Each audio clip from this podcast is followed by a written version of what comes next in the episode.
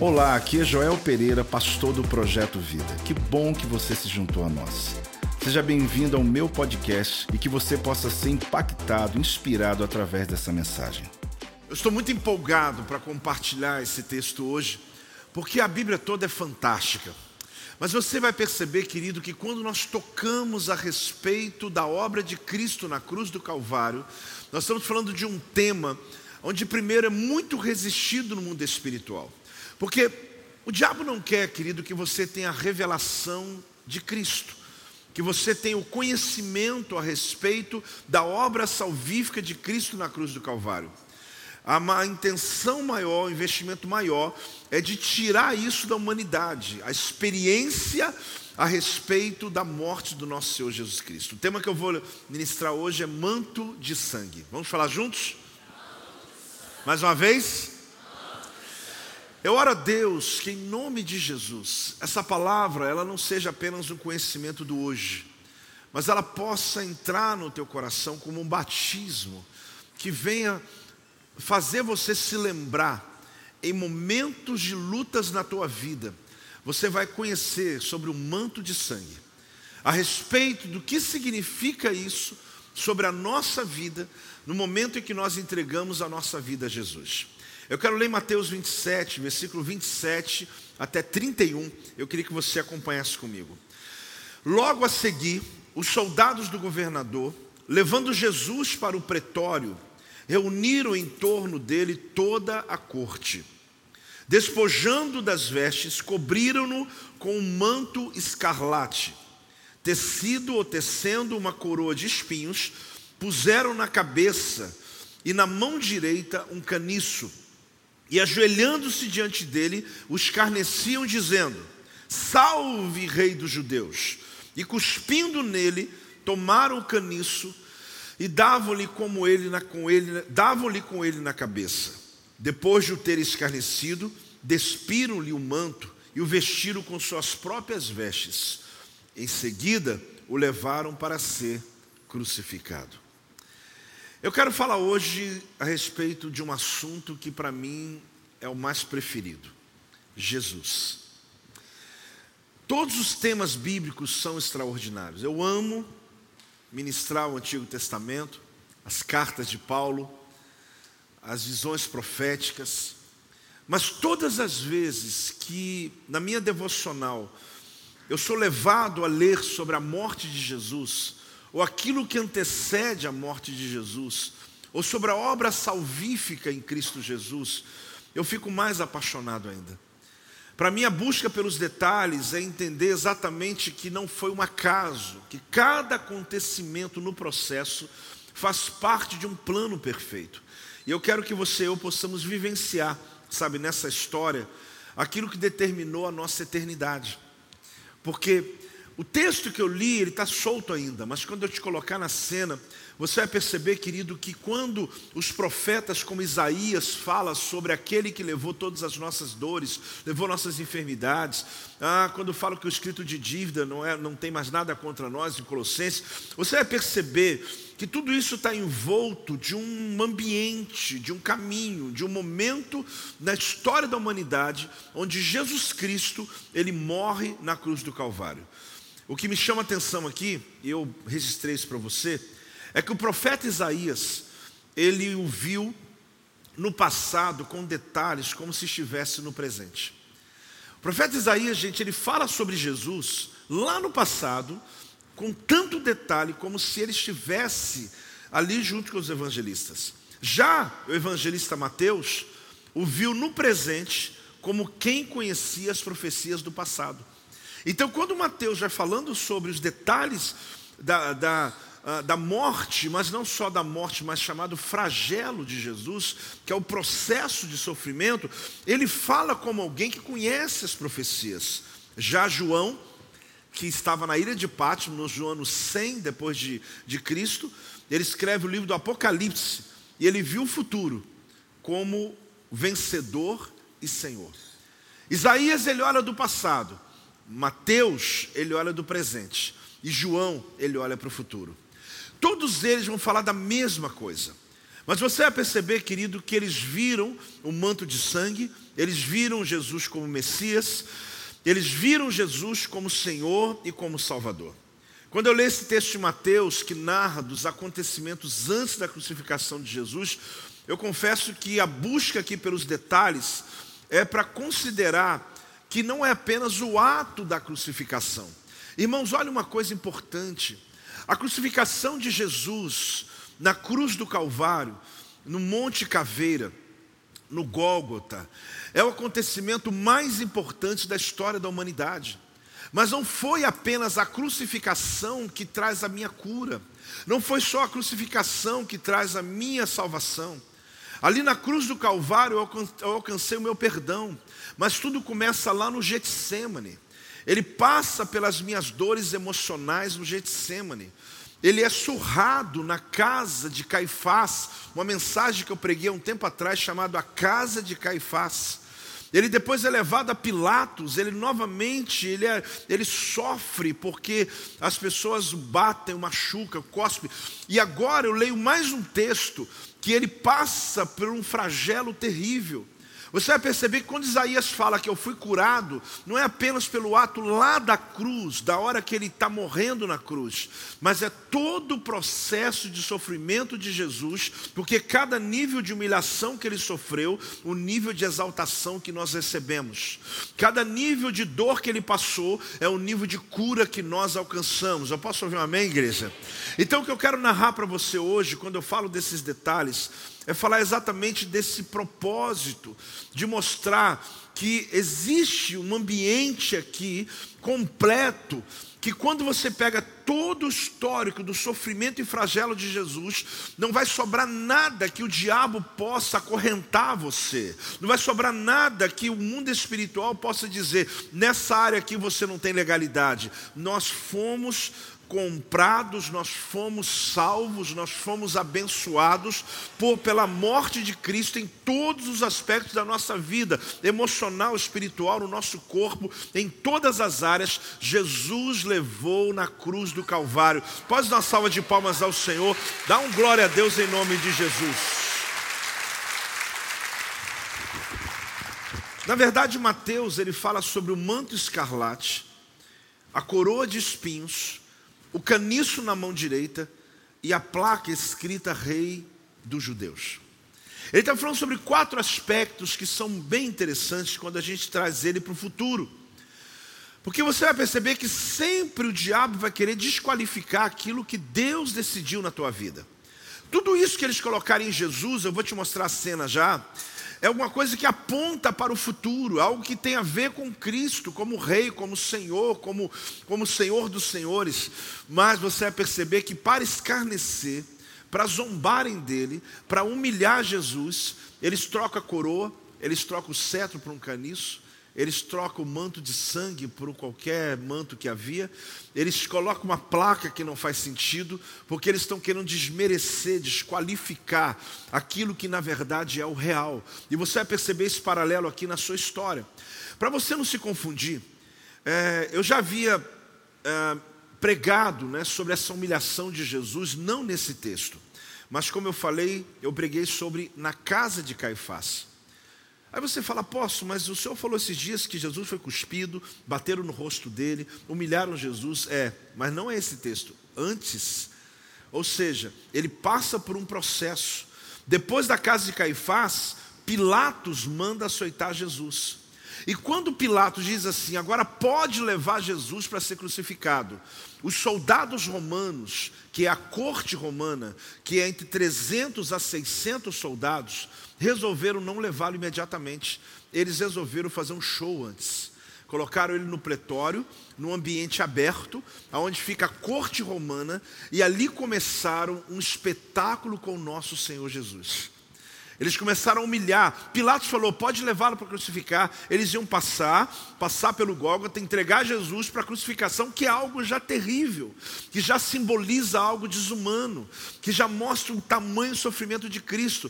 Só que antes dele ser crucificado, os soldados resolveram fazer um show. Eles resolveram humilhar Jesus. São os mesmos soldados que caíram por terra lá no Getsemane, quando eles foram prender Jesus. E Jesus disse: Eu sou. E ele disse: Eu sou. Os soldados precipitaram para trás, caíram por terra. Eles estavam irados com Cristo. E agora eles estão com esse Jesus na mão. E eles começam, como eu lhe disse, fazer um show à parte. Por quê?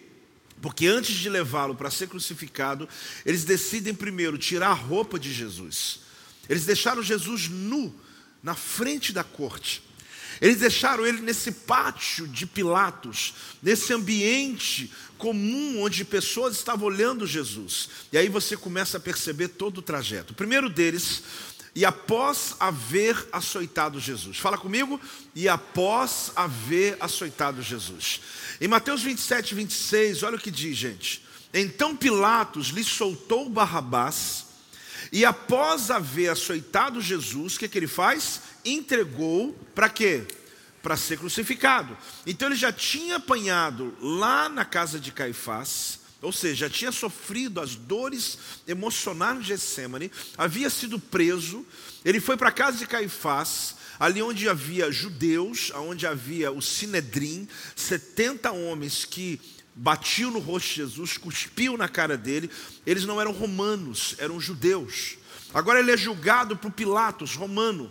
E Pilatos então manda açoitá-lo, bateram, bateram, bateram, bateram, bateram em Jesus.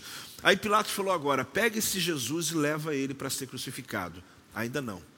A Bíblia fala que ainda agora ele passa por um outro nível de flagelo. Talvez falar desse tema hoje você diz, por que apóstolo? Porque eu quero que você saiba. Primeiro, para você se lembrar do tamanho desse amor incondicional de Deus sobre a nossa vida. Mas eu quero que você saiba, para você entender os detalhes que não ficou nada para trás. Não existe uma dor que você está sentindo hoje aí, que Deus não diga, meu filho já levou na cruz do Calvário. Não existe um nível de opressão que você esteja vivendo na tua vida. Não existe um cativeiro que Satanás está tentando prender você, que não é quebrado. Quando você clama pelo sangue de Jesus, o manto de sangue está sobre tua vida, está sobre a tua casa, está sobre a tua história em nome de de Jesus. Pode celebrar em nome de Jesus. Esse primeiro nível, querido, está dizendo para mim e para você que Pilatos açoitou Jesus antes de entregar ele para ser crucificado. A palavra açoite aqui é flagelo. Qual que é a palavra? Flagelo. Então é importante saber isso porque foi o flagelo de Jesus. Ele passa por esse ambiente. A palavra, essa palavra flagelo é a palavra mais horrível dita em Roma. Porque quando alguém vai ser fragelado, quando alguém passa por um flagelo, está falando do maior nível de sofrimento que um ser humano pode passar. Então ele está passando aqui por esse açoite, e por isso a gente começa a entender que a crucificação foi o final da história. O final foi a ressurreição, claro, mas o final ligado ao sofrimento. Primeiro, o que acontecia nesse flagelo, nesse ambiente? Primeiro, a vítima era toda despida, para que o chicote pudesse atingir o corpo do flagelado. Havia um chicote feito uma madeira, ah, colocado, na verdade, primeiro ele era colocado num tronco de 60 centímetros, bem pequenininho. A pessoa era amarrada ali nesse tronco, nu, sem possibilidade de se defender, porque as mãos dele eram colocadas para cima, um anel de metal prendia as duas mãos para que ele não se esquivasse das chicotadas. Então o corpo ficava travado de um jeito que você não tem como mexer para nenhum lado. Assim colocaram Jesus. O que acontece? O corpo era rasgado pelos metais na ponta do chicote. O chicote era um cabo de madeira com couro né, de 45 centímetros, no máximo 60, aonde nas extremidades tinha metal, arame, vidro e pedaços de ossos, que ficava nas pontas do flagelo, que é exatamente o chicote usado nessa hora da dor. Na lei judaica, 39 açoites é o máximo que o homem pode receber. 40, não. Porque era exatamente o nível de sofrimento que ser humano não pode suportar na lei judaica, na lei romana, quantos quiserem. A gente não tem a contagem de açoites que Jesus recebeu. E ali naquele ambiente, ah, é o momento onde, no açoite, dilacera a pele do tórax. O abdômen fica em carne viva. Então, quando a gente vê Jesus na cruz, você pensa que ele foi ali inteiro para ser crucificado. Ele já estava todo em carne viva. Ele já estava todo açoitado, porque a ponta do couro tinha vidro, metais, pedaços de ossos, que quando bate na carne, vai arrancando pedaços da carne de Jesus. Ele sofre isso em silêncio, mesmo podendo dar um comando aos céus e aos anjos. Os, os soldados romanos, eles riam dele. Você talvez não está se lembrando, Jesus sofreu um Getsemane, a dor da alma. Jesus foi açoitado por 72 do Sinedrim, dentro da casa de Caifás. Pilatos manda açoitá-lo, passou. Os romanos, indo levá-lo para a cruz, decidiu fazer uma parada e bater mais nele. Pegaram o chicote do flagelo e começaram a bater nele, após tirar as roupas dele, para que ele ficasse exposto. Aqui você tem uma base do espancamento que Jesus sofreu. Quando nós olhamos o Novo Testamento, é, não dá para ter conta exatamente da aparência de Jesus pelo que Mateus fala. Mas você sabia que Isaías já tinha falado sobre isso lá? Isaías 52, versículo 14, diz assim: Como pasmaram muitos à vista dele. Isaías 52, 14, vamos projetar. Ou então você acha aí na tua escritura para a gente caminhar junto.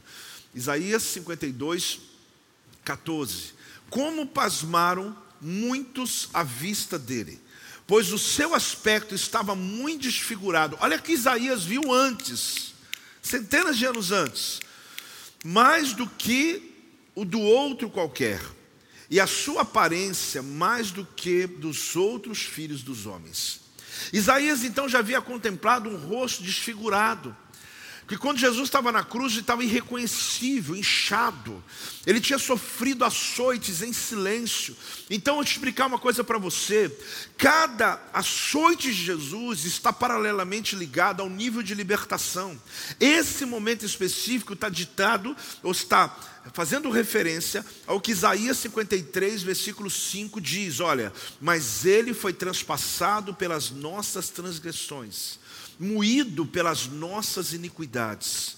O castigo que nos traz a paz estava sobre ele, e pelas suas pisaduras nós fomos sarados.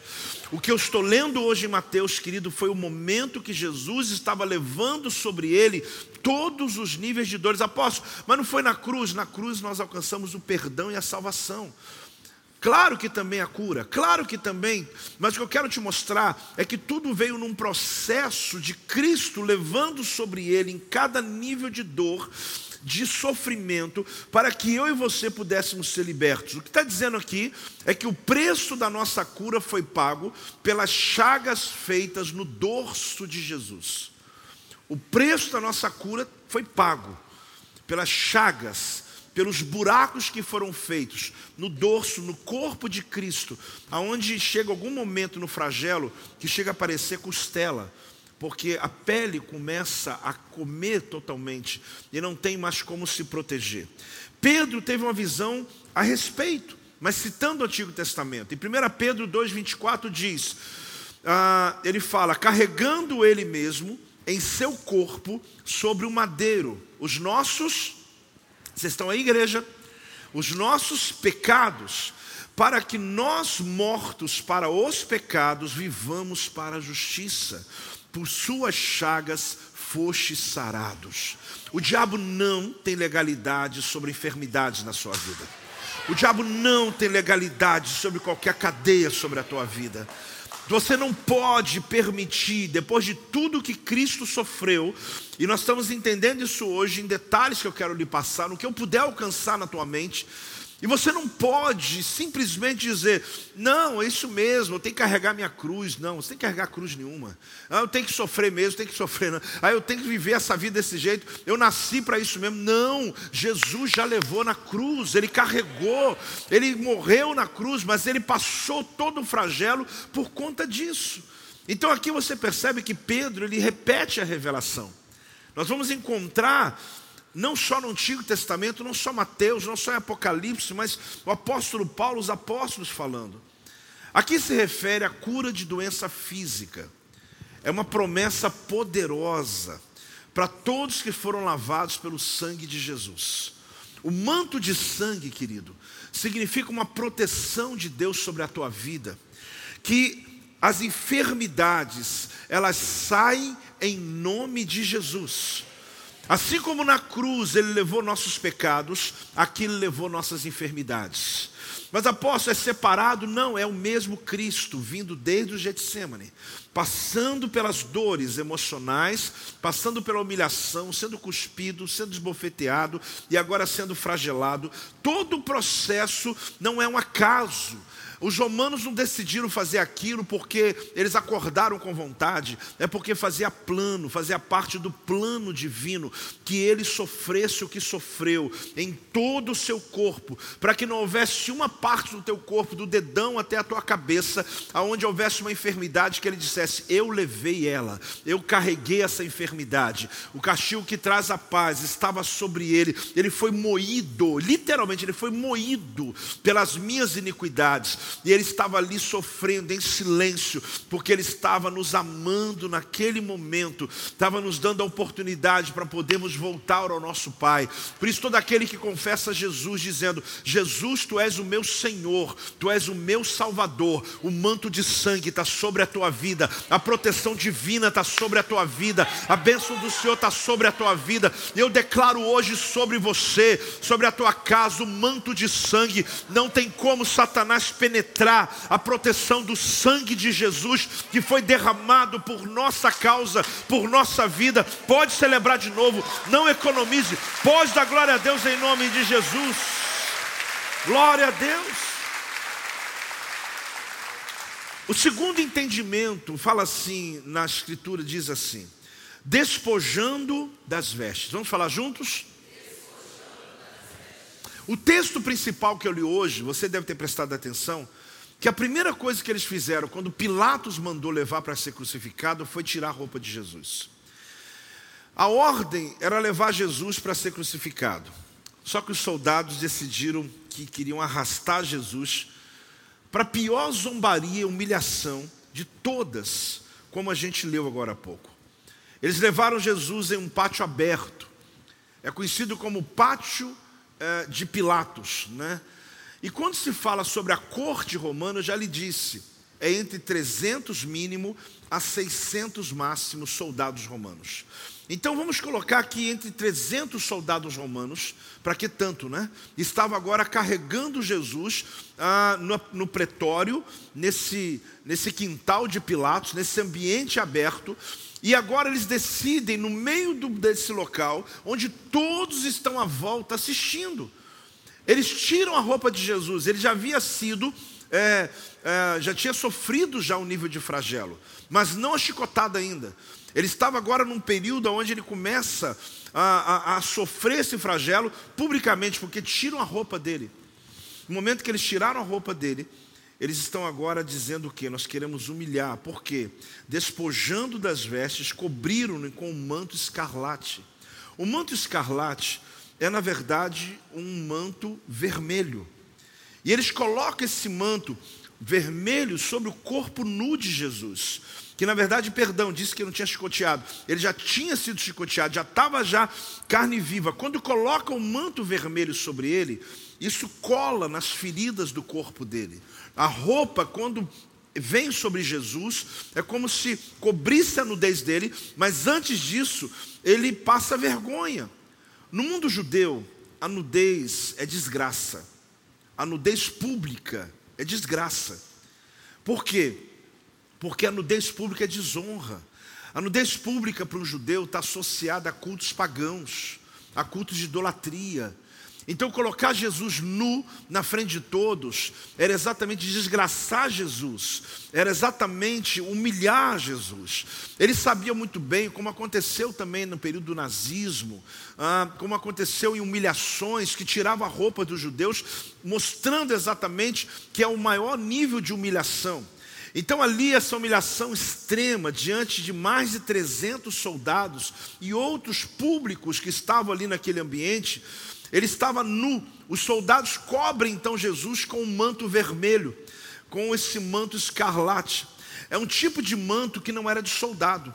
Na verdade, manto vermelho normalmente seria de Pilatos, porque era um manto de realeza.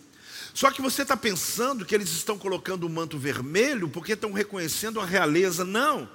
Eles pegaram um manto velho, alguma coisa que eles tinham acesso aos guarda-roupa, ao guarda-roupa de Pilatos, algum, algum momento eles pegaram um rasgado que tivesse e cobriram Jesus no meio de todos com o manto vermelho. Por quê? É o manto da realeza. Eles estão agora começando um processo de zombaria. Eles estão querendo dizer o seguinte: você não é rei, então ele colocou ele nu. Agora tem esse manto rasgado, esse manto vermelho, só que eles não sabiam que aquilo que eles estavam fazendo no físico, Deus estava reconhecendo no reino espiritual, que aquilo que eles estavam fazendo para humilhar era o que os anjos fariam ele no futuro. Na verdade, o diabo quer desqualificar aquilo que Deus potencializou na tua vida. Jesus é rei mesmo, Jesus tem um manto de sangue mesmo, Jesus tem coroa mesmo, só que eles estão querendo humilhar. Pode sim, celebre por isso, entendimento sobre isso em nome de Jesus. Então, olhe bem, eles pegam um manto qualquer de Pilatos, porque soldado não tem manto escarlate. Mas não é um manto que Pilatos está usando agora. É um qualquer, rasgado, perdido, solto, apenas para fazer um teatro. Eles estão montando Jesus. Jesus está agora no meio de todos, em silêncio, olhando para todos, humilhando. Aí eles pegam, próximo ali ao ambiente, e começam a montar uma coroa de espinhos.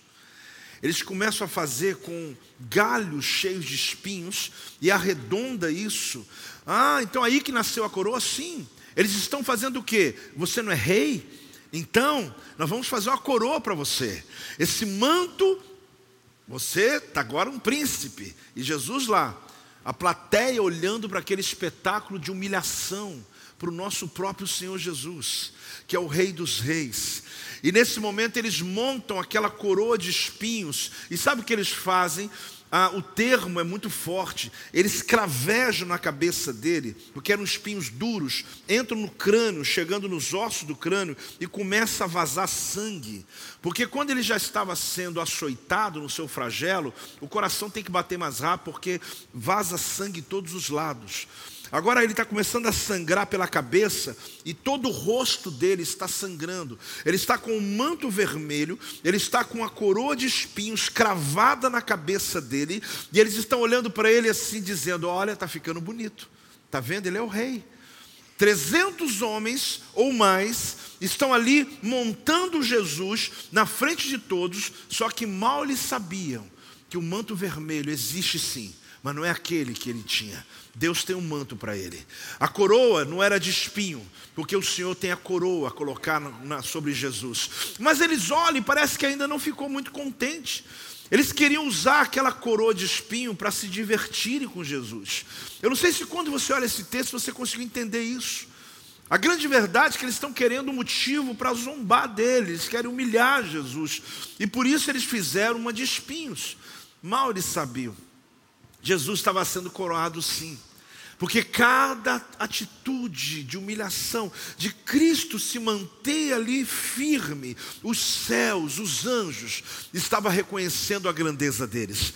Eles oram, não ficam satisfeitos, sabe o que eles fazem? Eles vão naqueles poços perto e existiam caniços. Caniço é como aqueles bambuzinhos que crescem. Eles pegaram um caniço, cortou, pegou aquele pedaço de caniço, olhou para Jesus assim, ele está com o manto vermelho todo sujo, grudado no corpo dele de tanta ferida que tinha.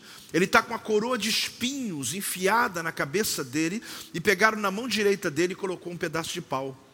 E falou assim: aí, ó rei, tem cetro, tem coroa e ele tem um manto escarlate. Só que mal eles sabiam que eles olhavam assim, humilhado. Mas quando os anjos do céu via, via um rei. Porque o diabo vai querer desqualificar aquilo que Deus determinou na sua vida. Ele vai querer tornar aquilo que é glorioso na tua vida como algo de humilhação. Ele vai querer tirar o prazer e o poder daquilo que Deus realizou na tua vida, que você não reconheça a obra que Cristo fez na sua vida. E ali agora Jesus está montado, está pronto ali. Aí você diz, apóstolo, termina então, por que não? Não terminou. Ele está ele tá ali como representante de um governo, mas qual governo? Um governo de humilhação. Eles estão fazendo, querido, um teatro com Jesus. Eles montaram aquelas roupas em Jesus. Por quê? Com uma túnica real jogada nos ombros de Jesus, uma coroa de espinhos colocada profundamente na sua cabeça, que o sangue encharcava o rosto, um caniço na mão direita. Aí sabe o que eles começaram a fazer? Eles vinham andando, Jesus está aqui, um a um, se ajoelhava na frente dele e dizia: Rei. Mas porque eles reconheciam? Não, porque eles queriam humilhar. E sabe o que, que o texto diz? Que cada soldado, eles se ajoelhavam, eles diziam: Salve, Rei dos Judeus. O que, que eles diziam? Salve, Rei dos Judeus. Porque havia um termo chamado Ave César. Ave César era salve César. E César tinha uma estátua dele com um cetro na mão, com uma coroa de um rei, com um manto escarlate, só que não era exatamente escarlate, porque é uma estátua. E ali eles estão fazendo como se Jesus quisesse ser um rei, mas está sendo agora humilhado e vai ser morto. Eles se ajoelham, eles começam a fazer um teatro, uma fila de soldados romanos, e eles começam a fazer o quê? Eles fizeram zombando dele, caíam de joelhos, se aproximavam, cuspia no rosto de Jesus. Aí tem um detalhe que você tem que entender.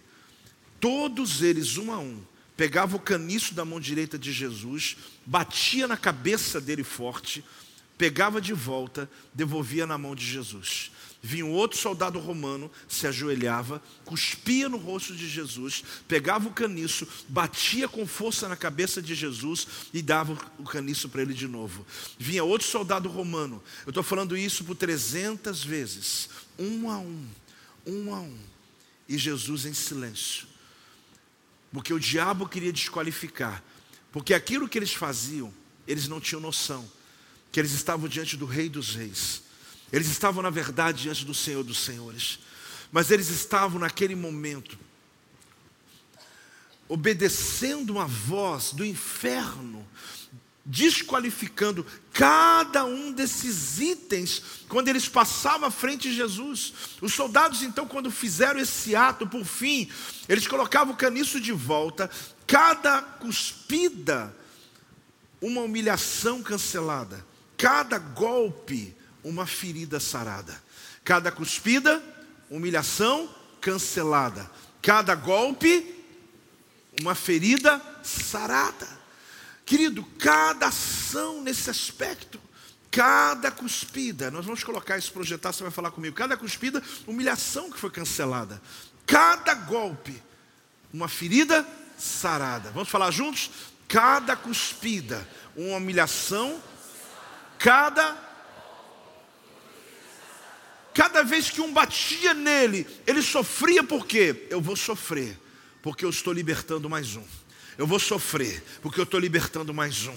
Por isso você não tem direito de aceitar as ações do diabo sobre a tua vida como definitivas porque existe um poder acima que está sobre todos, que está sobre inferno, sobre céu, e o nome é Jesus Cristo, que tem autoridade sobre todo nível de enfermidade. Eu insisto em repetir isso, eu insisto em falar isso. Deus te dá saúde. Quando eles terminaram o show, eles tiraram de novo a roupa de Jesus. A veste estava colada nas feridas. Eles arrancaram e colocaram as vestes que Jesus havia chegado. Para quê? Para levá-lo para ser crucificado. Aí você fala, apóstolo, agora que ele ainda vai ser crucificado, é. Ele ainda não tinha começado a sofrer na cruz. Ele já estava passando. Por que, que eu estou dizendo isso? Porque a gente só considera a cruz. E isso enfraquece a nossa fé. Isso enfraquece a nossa oração. Porque por mais que a cruz representa tudo, mas quando eu olho detalhadamente o caminho que ele fez de flagelo, eu percebo, meu Deus. Eles então despem Jesus, o manto enrolado em Jesus, grudado, eles arrancam, eles zombam de Jesus, eles não sabiam ah, o que eles estavam, na verdade, fazendo. Mas olhe bem, querido, toda ação de humilhação estava espelhada como ação de glorificação. É como um mundo invertido.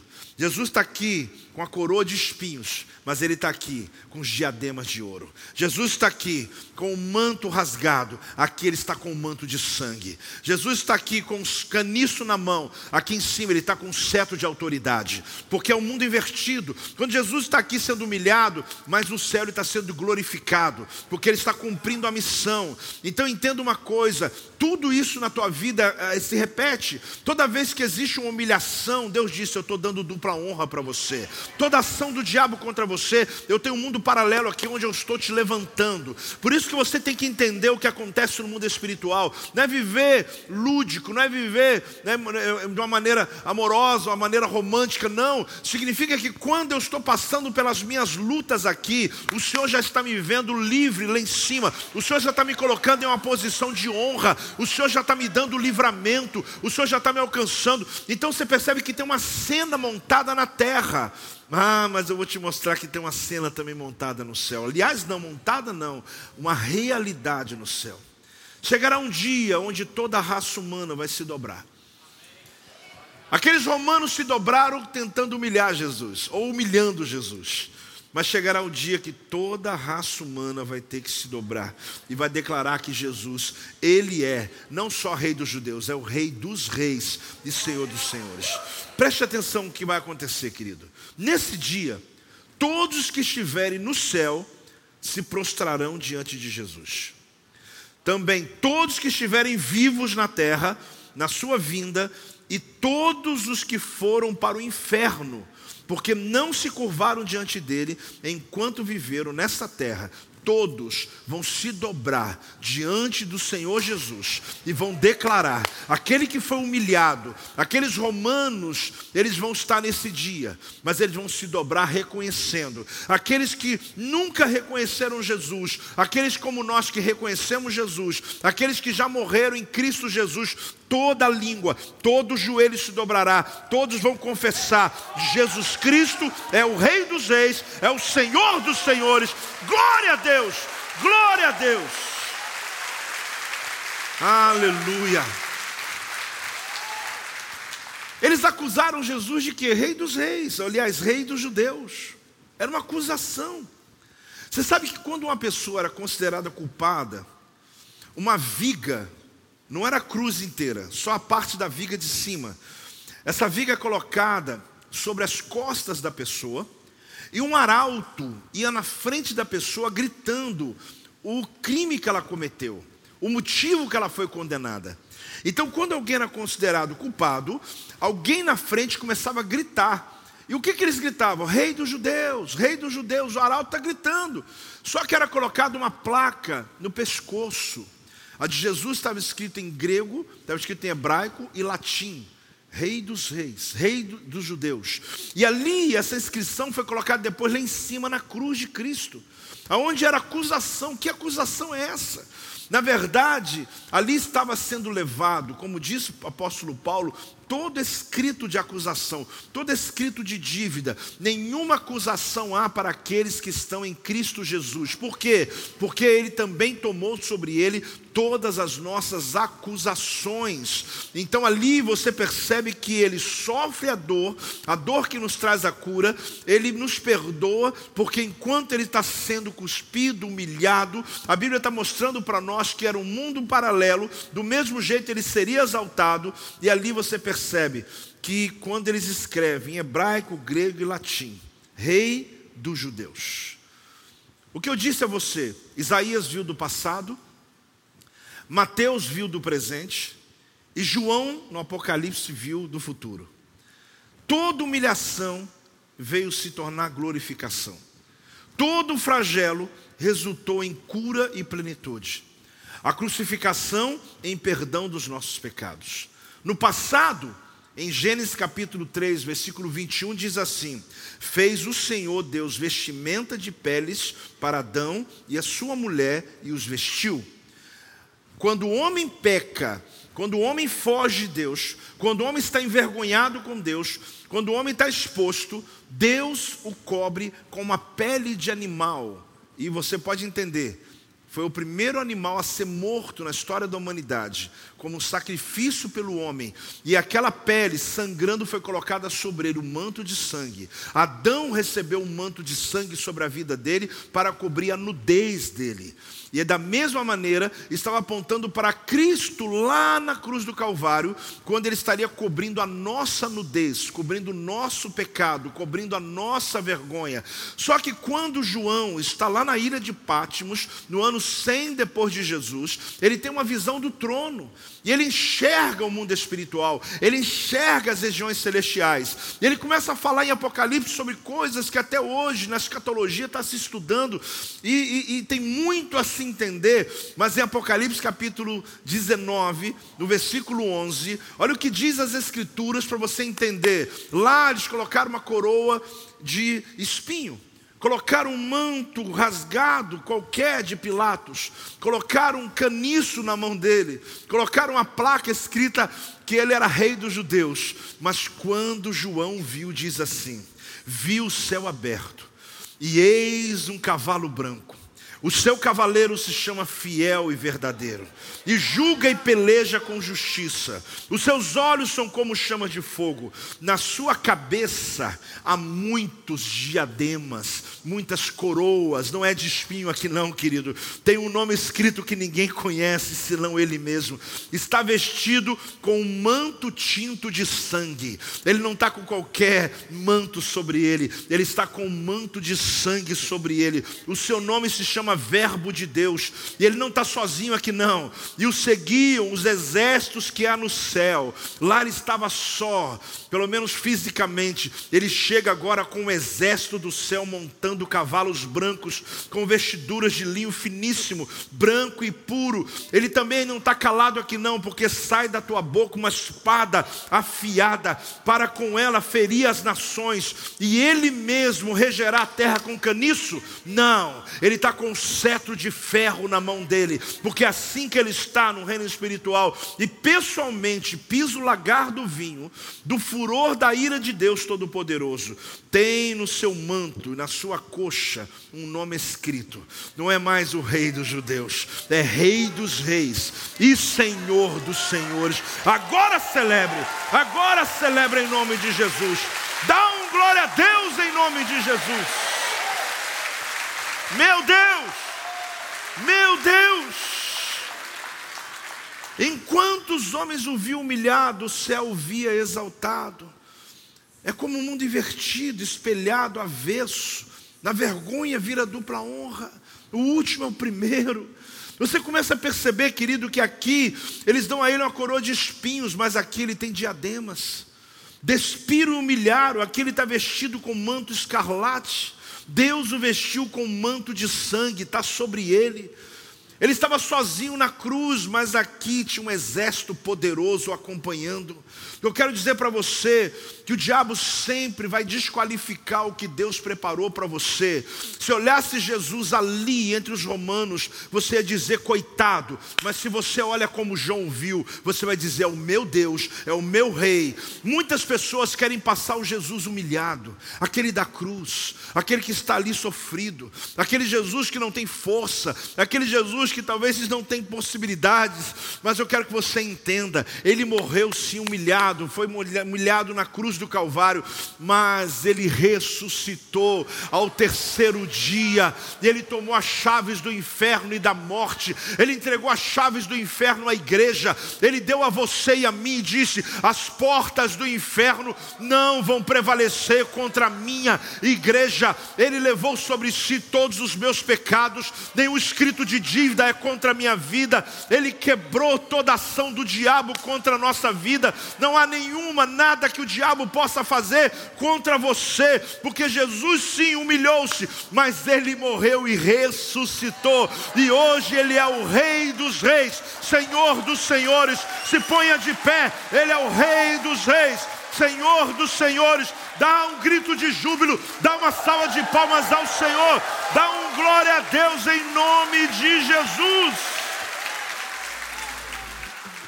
Este é o meu podcast. Você pode acompanhar meus conteúdos diários no Telegram e as mensagens completas no meu canal do YouTube. Não se esqueça de me seguir no Instagram.